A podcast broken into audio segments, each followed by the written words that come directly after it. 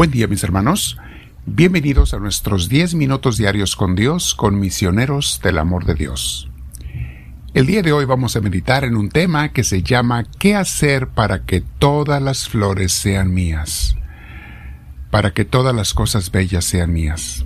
Bueno, vamos a meditar en ello, pero antes nos preparamos, nos sentamos con la espalda recta, nuestro cuello y hombros relajados, vamos a respirar profundo, y dejar que Dios nos llene con su presencia. Porque lo vamos a invitar. Le decimos, Espíritu Santo, ven a mí, te lo pido. Lléname de ti, Señor, y tráeme tus dones hermosos que tú traes y los frutos bellísimos de ti que me encantan y quisiera siempre dar y tener. Concédeme tener esos frutos, Espíritu Divino, amor, alegría, paz, paciencia, amabilidad, bondad, humildad, lealtad y dominio propio. Si los tengo mi Espíritu Divino, no necesito nada más en esta vida, porque entonces te tendré a ti. Bendito sea Señor, respiro profundo con mucha paz y nos quedamos en esa paz que tú das, respirando profundo pero con mucha tranquilidad.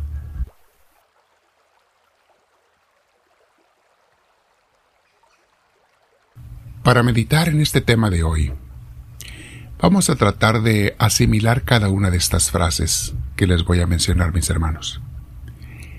Tener todo renunciando a algo. Disfrutar todo no apegándome a nada. Saborear todos los manjares sin, sin hartarme con ninguno. Oler todos los perfumes, dejándolos irse cuando se vayan. Saborear la vida, dejándola ser y no queriéndola cambiar. Cuando ves todas las flores del campo, mi hermana, mi hermano, las gozas todas sin poseer ninguna. Es hermoso ver un paisaje así y llenarse de él plantas, árboles, flores, nubes, cielo azul, aire limpio. Es hermoso ver un paisaje así. Pero cuando cortas una de estas flores, todo cambia. Ahora, esa flor es tu todo. La tomas, la posees, la hueles, la disfrutas. Pero por si no te habías dado cuenta, pierdes todas las demás flores. Y te quedas solo con esa flor que tristemente pronto se marchita. Al poseerla tú, la mataste antes de que tuviera que morir. Ningún amor mundano es para siempre, mis hermanos, y todos te encadenan si te apegas a ellos. No significa que todos los amores del mundo sean malos, claro que no. Lo que pasa es que debemos entender que el amor puro no encadena. Y si es el amor divino el más puro de todos, tampoco es exclusivo es más bien un amor universal. Pero fíjense las deficiencias, los errores, las debilidades de los humanos. Desde que nacemos somos egoístas. Una de las primeras palabras que aprendemos es mío, mine. Y una de las primeras acciones es posesionarnos de algo como un juguete o cualquier otra cosa, un dulce, y no querer compartirlo con los demás. Cuando vemos esto en un niño se nos hace gracioso, en un bebé.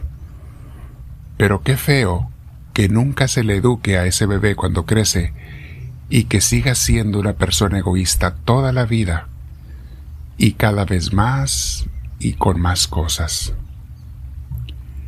Francisco de Asís, uno de nuestros modelos a seguir en el seguimiento de Cristo, era un joven rico que lo tenía todo dinero, placeres, fiestas, amigos, borracheras, y no era feliz. Escuchen el curso que tenemos aquí en nuestro canal de YouTube, mis hermanos, de Francisco de Asís. No se lo pierdan, es un curso muy profundo. Espiritualmente hablando es muy profundo. Ojalá lo disfrutan, es uno de los playlists, es ese curso. Francisco se sentía incompleto y por más que quería llenarse de cosas, más vacío se sentía. Fue cuando se decidió por fin a dejar todo por Dios que por primera vez sintió que todo era de Él, comenzando por Dios mismo. Antes creía en Dios, ahora tenía a Dios para Él y con Él. Y no de una forma egoísta, porque al contrario quería compartirlo con el universo entero. El amor divino es tan rico, tan hermoso que se quiere compartir con todos y tan puro también. Francisco por primera vez se sintió lleno, satisfecho, libre, inmensamente feliz y sobre todo enamorado como nunca jamás lo había estado.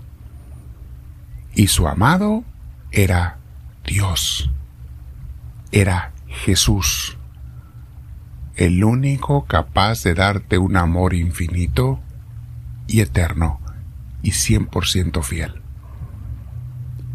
Jesús llamó a sus apóstoles a experimentar el amor divino el amor que se desapega de todo para amar y servir a los demás.